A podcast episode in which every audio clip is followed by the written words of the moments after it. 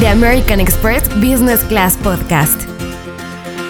Mesas de diálogo con Eladio González.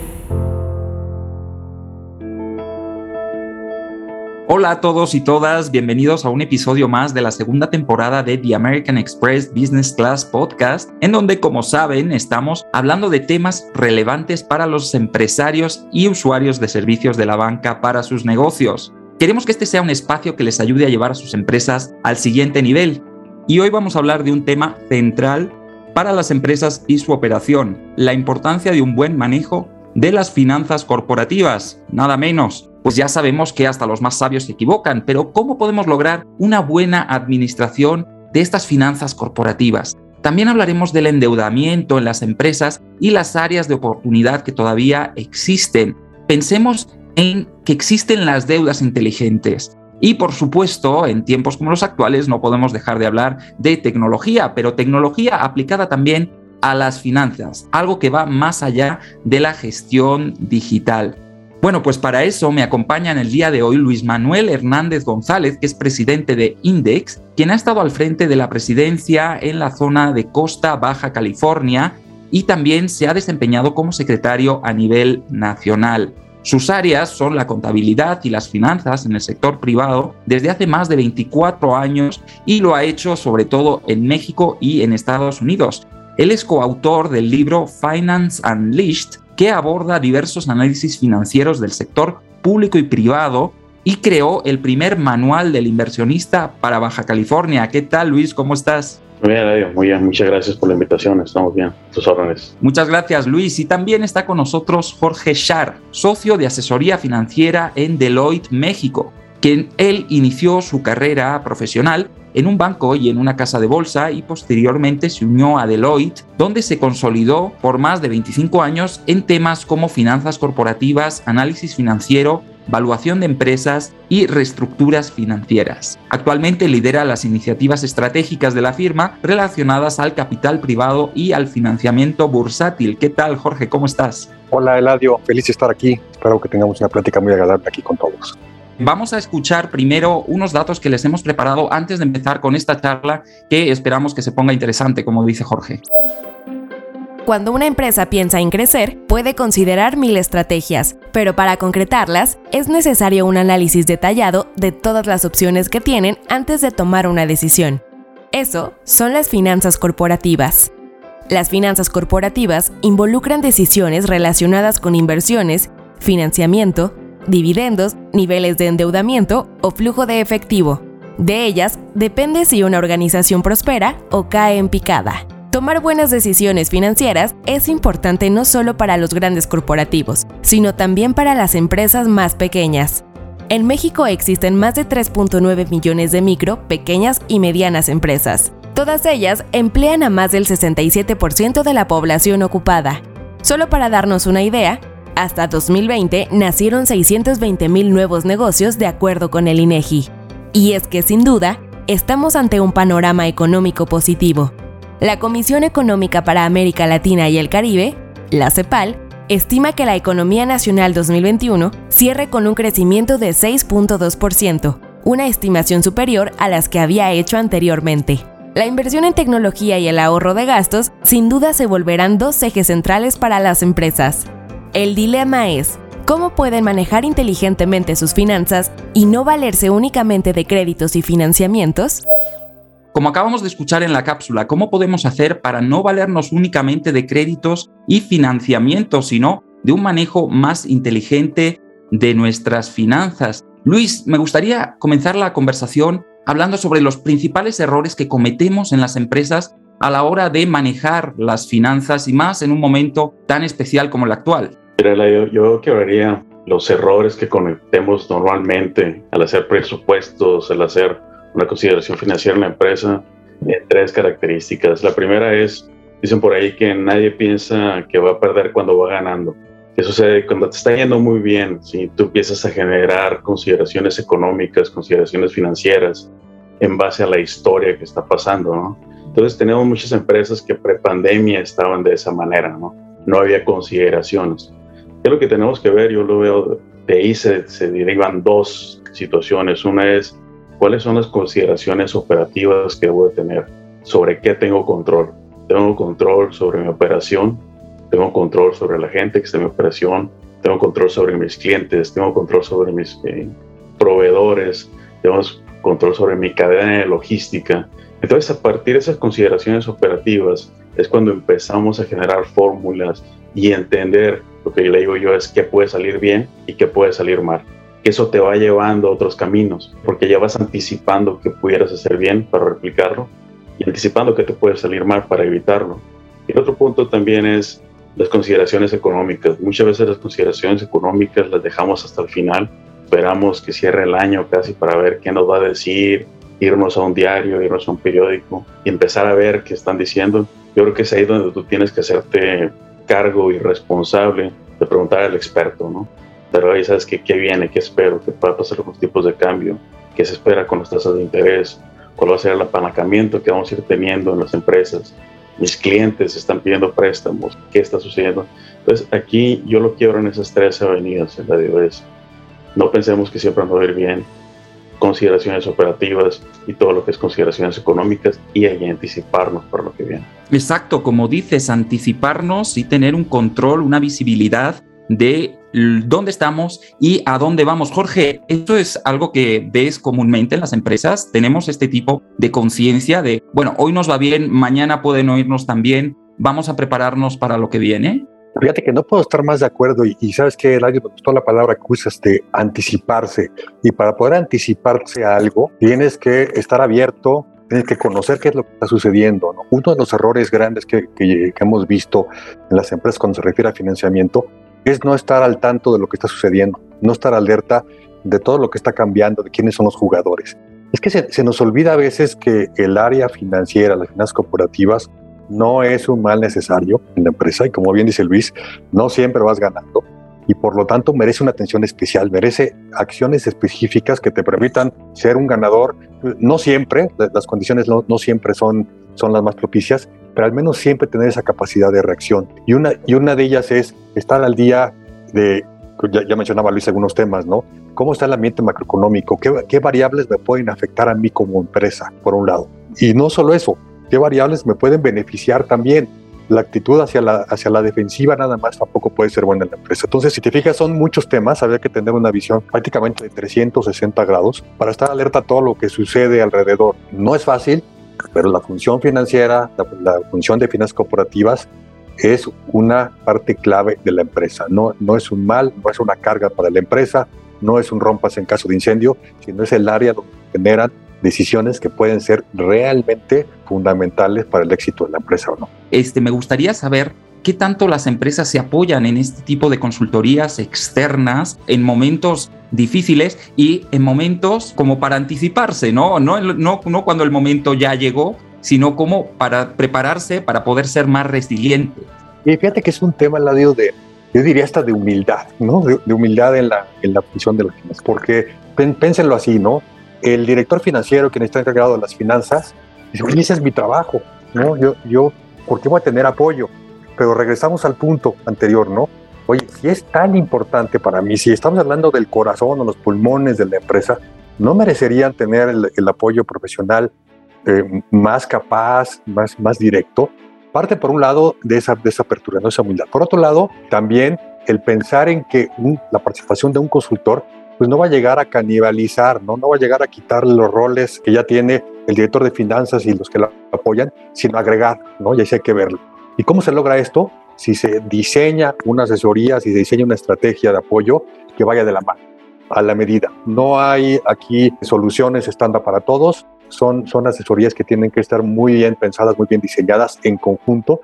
No hay ninguna empresa que sea igual a la otra, incluso empresas que están en el mismo sector no son exactamente iguales y tendríamos que, o, o tenemos que hacerlo, porque así lo hacemos siempre, estar renovándonos, estar rediseñando las estrategias para cada una de las empresas, porque además, ya lo comentamos, el mundo está cambiando, ¿no? El mundo financiero cambia muchísimo, cambia cada minuto.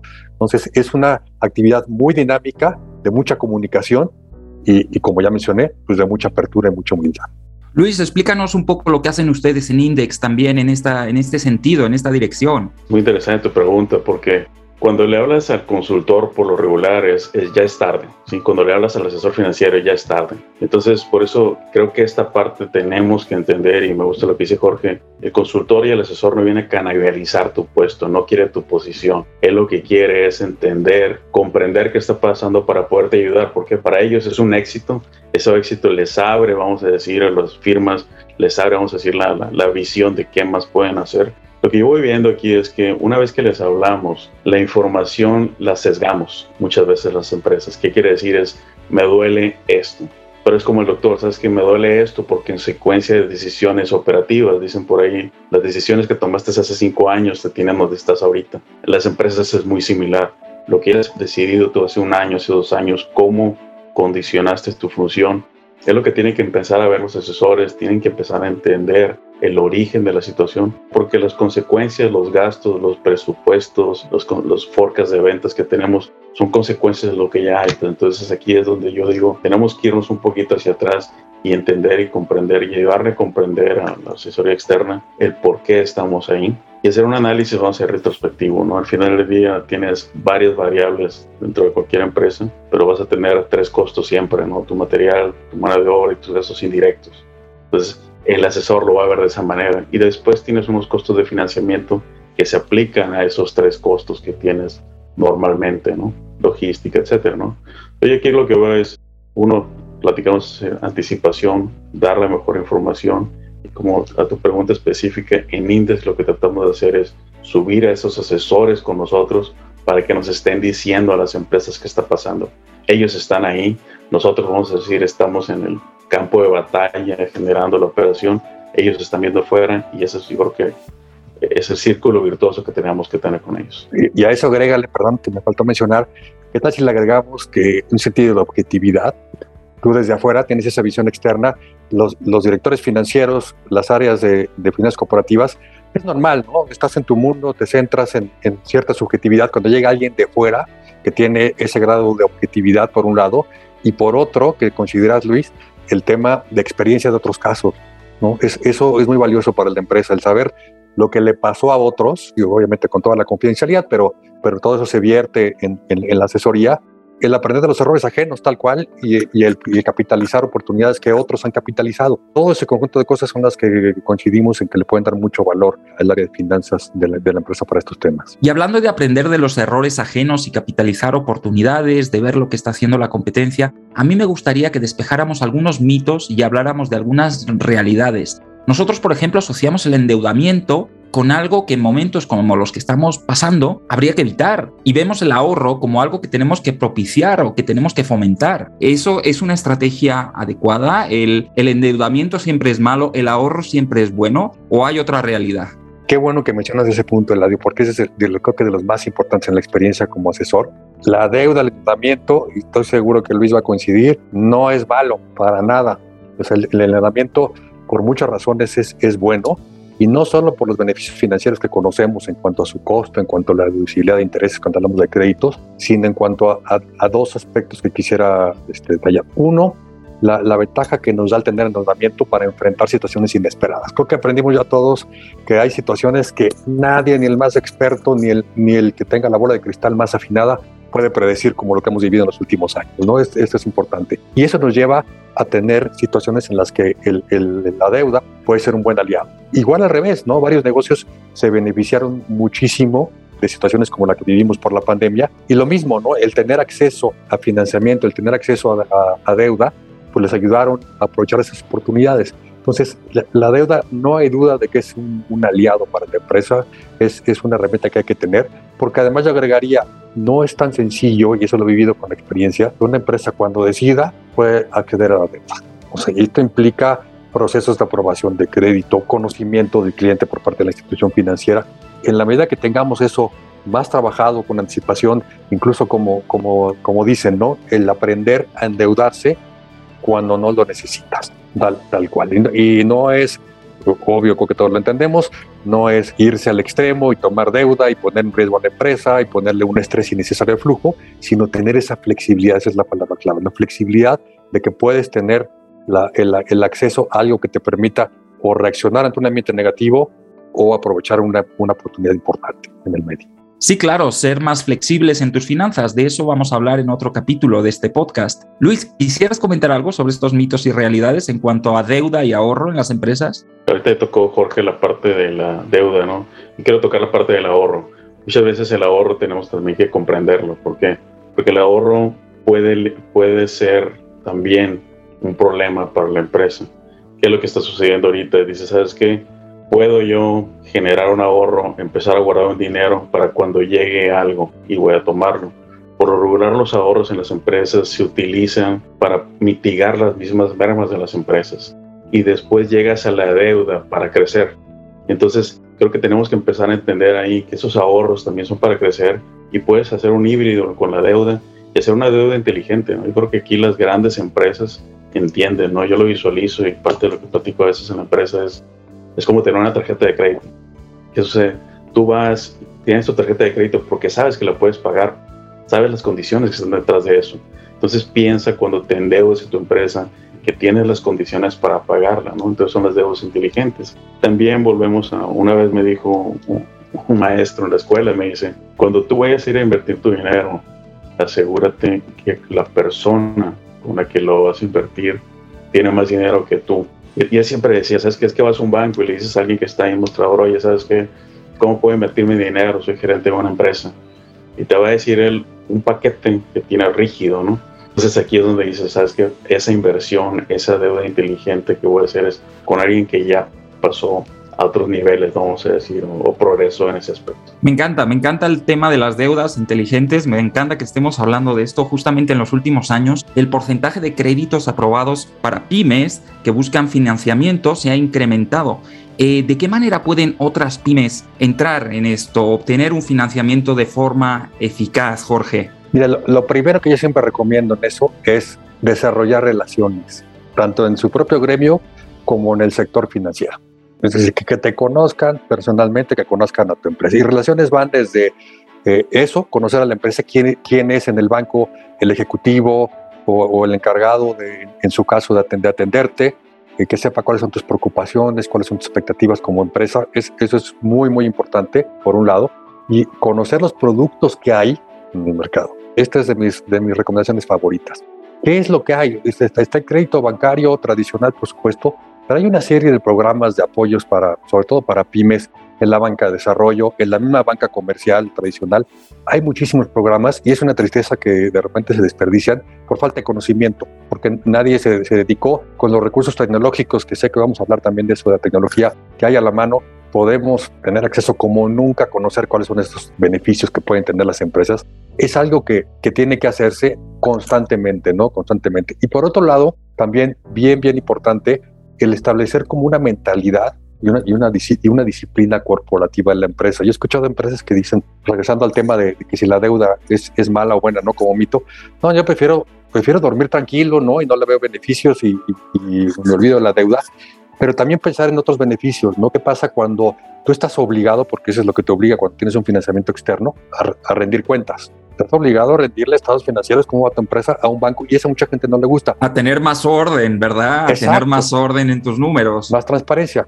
Pero yo le veo al revés. Yo veo, oye, qué bien que, que un factor así está obligando, entre comillas, a tener más disciplina, a tener estados financieros de más calidad, a tener eh, sistemas que te, que te ayuden a reportar a tiempo, que sean más transparentes, más claros para que los pueda leer ese tercero. Todo esto te va ayudando, eventualmente incluso pues, cuando esto va evolucionando, te, te permite además tener acceso, pues, conforme la empresa siga creciendo, a, a, alternativas de financiamiento mucho más sofisticadas, ¿no? Hablo, por supuesto, del financiamiento bursátil, donde ya es el graduarte, ¿no? Ya en, la, en, el tema de reporte financiero, ahí sí ya es... Sí, ya es otro nivel. Otro nivel, pero no lo logran más que las que tuvieron poco a poco en ese camino. Créanme, lo he visto, ¿eh? Empresas grandes, consolidadas, que eso parecerían, cuando nos acercamos a ellos y nos dicen en sus planes, oye, quiero hacer una emisión pública en unos tres o seis meses. Imposible, y no por el mercado, y no por, no por otras cuestiones, sino porque la propia empresa no hizo la tarea de llevar ese sistema progresivo de disciplina corporativa que lo lleve, o menos la acerque, a una posibilidad real de hacer una emisión.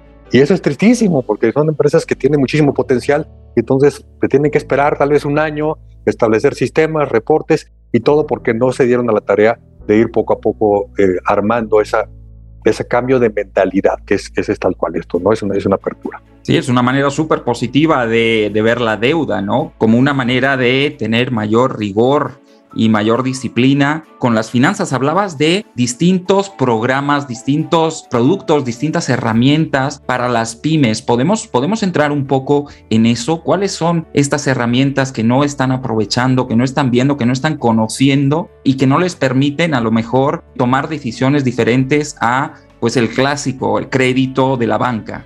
Yo voltearía de inicio a la banca de desarrollo, ¿no? Nacional Financiera, en el caso de, de Bancomex, si estamos hablando de empresas que tienen algún componente de comercio exterior, de generación de divisas, por supuesto, que cumplan con el perfil, con el mandato que tiene ese banco, pero en general la, la banca de desarrollo tiene, dependiendo de la industria, el tamaño y el tipo de negocio en el que se desempeñan, claro que tiene programas. Y tan fácil, Eladio, como de veras, como meterse al sitio de internet y ahí vienen listados, ahí vienen descritos, ahí vienen los, los contactos y, y, buscarlos. A mí la gente de esos bancos me lo ha dicho, no nos buscan a veces empresas. Incluso, regreso al punto, ¿no? La misma banca comercial. Hay que preguntar, hay que, hay que cambiar también un poco esa, esa forma de operar que es solo lo que me ofrece la banca, sino el, la empresa es beneficiada, por supuesto, de un financiamiento, pero también el banco. Los dos están interesados en que, interesados en que haya una muy buena relación. Entonces la empresa también tiene derecho y obligación de decirle al banco, oye, ¿qué me ofreces? ¿Qué es lo que tienes para mí? Sé que tienes el crédito tradicional, pero ¿qué otras cosas tienes? Mira, mis necesidades son estas. Para hacer esto muy exitoso, hay que seguir muchos pasos que algunos ya los comentamos y otros, y otros como, no sé, yo los, yo los menciono mucho también, ¿no? Oye, menciona los riesgos que tiene tu negocio, ¿no? ¿Cuáles son los planes de largo plazo? Pero, ¿qué esperas? Todo el mundo hablamos de lo que esperamos de nuestra empresa futuro, pero pocas hablan de cuáles son los riesgos que ves. Y todas las empresas, todos los negocios, todos los proyectos tienen riesgo. Error es negar que hay los riesgos, acierto es identificarlos y saber cómo los vas a mitigar. Y esa es una práctica que ayuda mucho a la banca a entender qué es lo que tú necesitas y por qué necesitas dinero en, en esa fecha, cómo le vas a pagar. El banco va a hacer, no importa cuál es el programa, va a desarrollar sus propios metodologías, análisis de crédito y va a tener que incorporar riesgo, ¿no? Por ejemplo. Entonces es, es seguimos llegando al tema de comunicación directa, de un conocimiento, qué es lo que hay afuera, qué es lo que me pueden ofrecer, qué es lo que yo puedo de este lado también proponer a la institución para que sea un financiamiento exitoso. Y justamente Luis, hablando de estos aspectos positivos que puede tener el endeudamiento, me gustaría saber qué opinas sobre cómo aprovechar una deuda en beneficio del negocio, esto ya sea mediante estrategias como el swap o el apalancamiento financiero, y en qué casos estas estrategias no son las adecuadas. El swap creo que es una parte de la educación financiera que tenemos que hacer en México. Muchos países son muy, saben mucho de lo que es pero esto nada más es el cambio de una deuda a otra. O sea, es que tengo una deuda, puedo cambiarla, puedo pedir a un precio más barato, puedo entrar a un mercado financiero diferente, puedo pedir dinero para ingresos, puedo pedir dinero para gastos. ¿Qué es lo que va pasando? Este apalancamiento, de la manera en que lo vemos nosotros en el sector donde estamos representando, es sobre lo que comentaba ahorita Jorge, ¿no? Es sobre base riesgo. O sea, ¿qué voy a poner en riesgo cuando yo pida ese dinero prestado? Voy a poner en riesgo la operación, una parte de la operación, voy a poner en riesgo nada más un crecimiento, ¿sí? O qué parte de ese crecimiento quiero tener. ¿Qué es lo que va pasando? Cuando pedimos prestado para lo que es financiarnos nosotros, para temas de capacidad en la empresa, la clave aquí, y vamos a decir, el secreto del éxito va a ser hacernos las preguntas correctas cuánto tiempo va a estar esa capacidad adicional que estamos pidiendo con nosotros. ¿Por qué? Porque en base a eso voy a poder sufragar a la deuda y voy a poder tener condiciones mejores de negociación. Otro de los puntos que vemos es si vamos a poder pedir prestado para llegar a más clientes o para tener dinero fresco, tener más flujo de efectivo, pues tenemos que empezar a ver también es y empezar a presentar qué es lo que nos hace no tener el flujo de efectivo sano, ¿no? Que ya tienes efectivo flujo por ingresos, por reducción de costos, por financiamiento, la mayor parte de las empresas, los tres flujos, de esos tres flujos siempre quiere tener el mejor lo operativo y es lo natural, pero hay un gran temor financiero. Apalancarnos no, no significa que vamos a entregar el negocio, creo que apalancarnos va a significar es que fuimos inteligentes en decidir sobre qué nos apalancamos. Y cuando llegue el momento saber decir, ¿sabes qué? Este préstamo que tengo no me conviene y puedo hacer ese swap, puedo cambiarlo a más plazo, puedo cambiarlo otra divisa, etc. Pero aquí es al final del día el beneficio que vamos a tener para el negocio mediante la deuda va a depender mucho de las condiciones que creemos y las condiciones futuras que estamos viendo para poder mitigar la deuda. Y en unos momentos como los que estamos viviendo, en constante cambio y transformación, sobre todo muy fuerte todo lo que viene en cuanto a transformación tecnológica y nuevos modelos de negocio, eso lo vemos en empresas grandes, pero pues también las pequeñas y medianas empresas tienen que estar viendo qué está pasando y adaptando sus modelos constantemente podemos estar hablando de la necesidad de una reestructuración financiera en las empresas, de qué estrategias podemos hablar para adaptarse a estos nuevos panoramas que se presentan hoy, Jorge. Qué gran tema es el audio, porque es, te diría, de los más complicados, pero de los más urgentes que atender, ¿no? Y lo primero que yo mencionaría es el perderle el miedo a la tecnología los cambios tecnológicos van a suceder, queramos o no queramos, y ya, ya lo vimos, ya lo constatamos, que prácticamente en todas las industrias. ¿no? Cuando hablamos de finanzas, bueno, ni se diga. Un primer punto es si, si el, el, encargado de llevar las finanzas en la empresa no es tan adepto a la tecnología, todo, tiene que cambiar eso. Y abrirse, aunque sea joven, no sea joven, no importa, no importa qué industria. Es, el cambio empieza en uno mismo, en su cabeza, ¿no? En el, en el mindset. Urgente, ¿no? Ese es, ese es el primero, ¿no? El, adaptarse, el pensar que pueden ser cambios para bien. Y luego también ya empezarlo a traducir a, la empresa, ¿no? para mí como empresa, ¿qué podría tener que ver la tecnología? A lo mejor de inicio es difícil entenderlo, ¿no? Pues ya, ya hemos visto el caso de las fintech, han logrado avances importantísimos en temas de inclusión financiera, en temas de canales de colocación de sus productos financieros, en temas incluso de transparencia, de seguridad, han avanzado impresionante, no solo las fintech emergentes, por llamarlo así, sino las grandes instituciones financieras se han apoyado en la tecnología para dar una experiencia mucho mejor tanto a clientes personales como a empresas. Pero ¿qué pasa conmigo como empresa? No, yo, yo no soy un banco, yo no soy una fintech, yo no presto dinero. ¿A mí me afecta o no? ¿Me debe afectar la tecnología? Por, por supuesto que sí, ¿no? La tecnología tiene que ver con los informes financieros dentro de mi negocio, ¿no? ¿Quién puede decir ahora que no debiera tener un sistema de administración del negocio, los famosos ERPs, este, que está basado en mayor o menor medida, más, más bien en mayor, en la tecnología?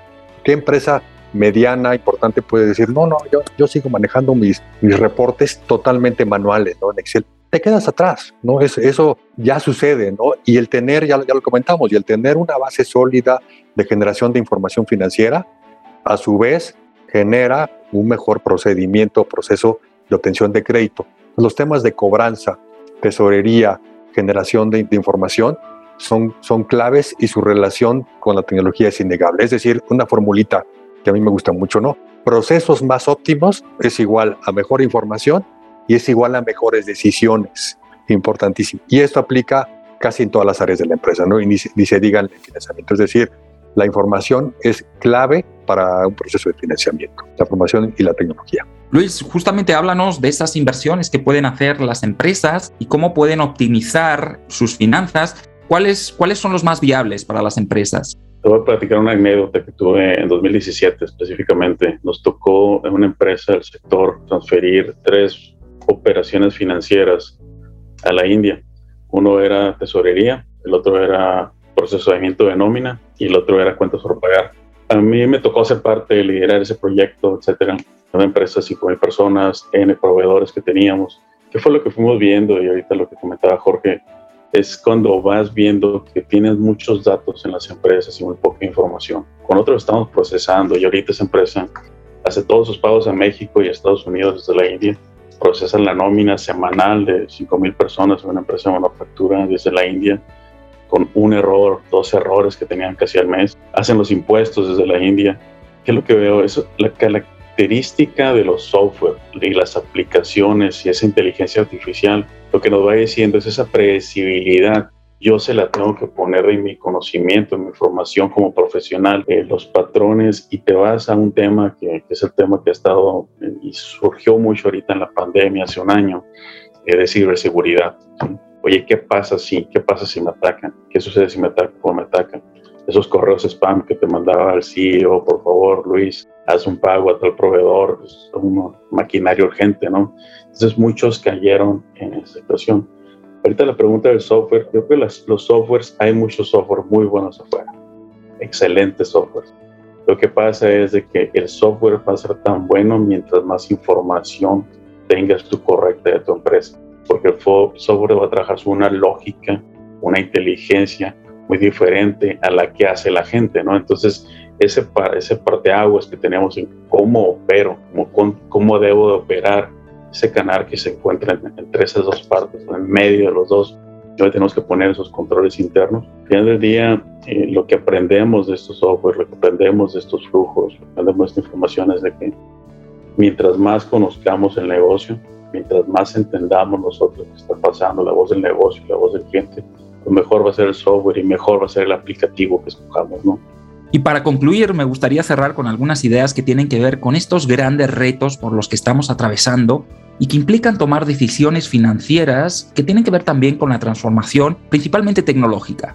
¿Qué nuevos modelos de finanzas se vislumbran en el horizonte y cuáles podemos conservar de aquellos que ya teníamos y cuáles ya tenemos que ir desechando y tenemos que ir avanzando hacia ese nuevo horizonte? Eh, Jorge. Yo le enfocaría mucho, el Ladio, hacia el acceso al financiamiento, más que el modelo, y no, sé a ver qué opina Luis también si coincide, ¿no? Más que el modelo básico, tradicional de financiamiento que pienso que no va a cambiar. Es decir, la premisa básica de un, una empresa, un proyecto que necesita recurso y hay alguien del otro lado que está dispuesto a, otorgarlo, esa, esa premisa, esa ecuación, pienso que no va a cambiar, ¿no? nunca, ¿no? Lo, que está cambiando de manera muy interesante es todo lo que hay alrededor y que hemos platicado en esta sesión. Pero por eso es que es tan importante ver qué implica esta ecuación. Ya, ya mencionamos algunos temas, ¿no? Sobre si esta deuda o este financiamiento es bueno o malo, sobre la, la, mentalidad o la actitud que tengo que tener hacia ese financiamiento, lo alerta que tengo que estar, ¿no? Sobre, este, sobre lo que está sucediendo alrededor. Yo, yo diría que más bien es enfocarnos no solo a lo que me puede hacer daño, sino a lo que me puede hacer también bien, ¿no? esa es una manera de ver. Porque el, esto, se traduce a al estar a la defensiva, mi estrategia es distinta desde el punto de vista de las finanzas, ¿no? Estoy, a la defensiva, si veo que no hay una amenaza real para mí, entonces no soy tan proactivo. Si yo siento, ojalá, que todo lo que está sucediendo se puede traducir en beneficios para mi empresa, entonces automáticamente sí voy a despertar y voy a estar más alerta, voy a, voy a ir a buscar lo que hay afuera, con todo lo que ya mencionamos, ¿no? Con relaciones, con investigación, con pláticas, con alianzas que no les había faltado mencionar, ¿no? Las alianzas son importantísimas con, con empresas del medio, como nunca el sector empresarial y el negocio está abierto a las alianzas, algo que hemos visto, ¿no? Y ayudan muchísimo a ambas partes, cuando hablamos de tecnología ni se diga. Entonces yo, yo lo veo así, así Eladio, como, como una, una estructura que no cambia, en su, en su parte más básica, sin embargo, todo lo que hay alrededor sí cambia de manera importante y si somos capaces de entenderlo y de adaptarnos, podemos llevar a la empresa a lo que le toca, ¿no? A, crear un nivel de rentabilidad importante, eficiencia de activos, eficiencia en la tesorería, crecimiento, etcétera, etcétera. Adaptabilidad y proactividad también, por supuesto, Luis. Yo lo llamaría como colaboración al riesgo, ¿no? ¿Qué quiere decir? Si yo como empresa voy a, salir a endeudarme, yo empresario, pues también invitar a ciertos de mis proveedores a que se endeuden probablemente con una parte de eso.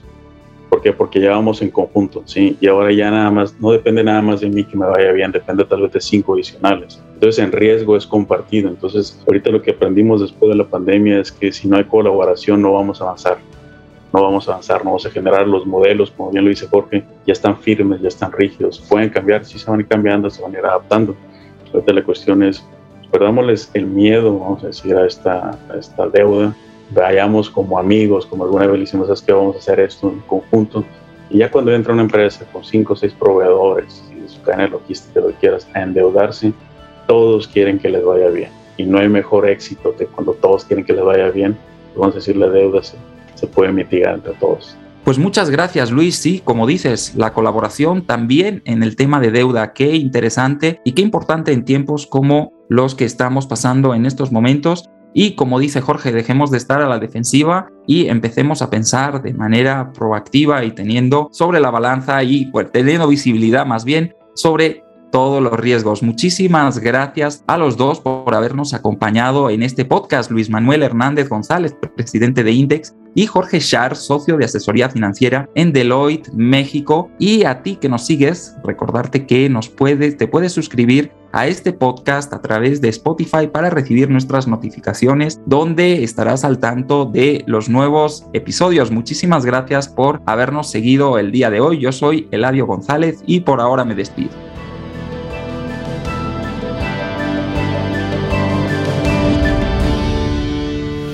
Esto fue The American Express Business Class Podcast con Eladio González. Encuentra ideas e inspiración en www.americanexpress.com diagonal Insights Amex.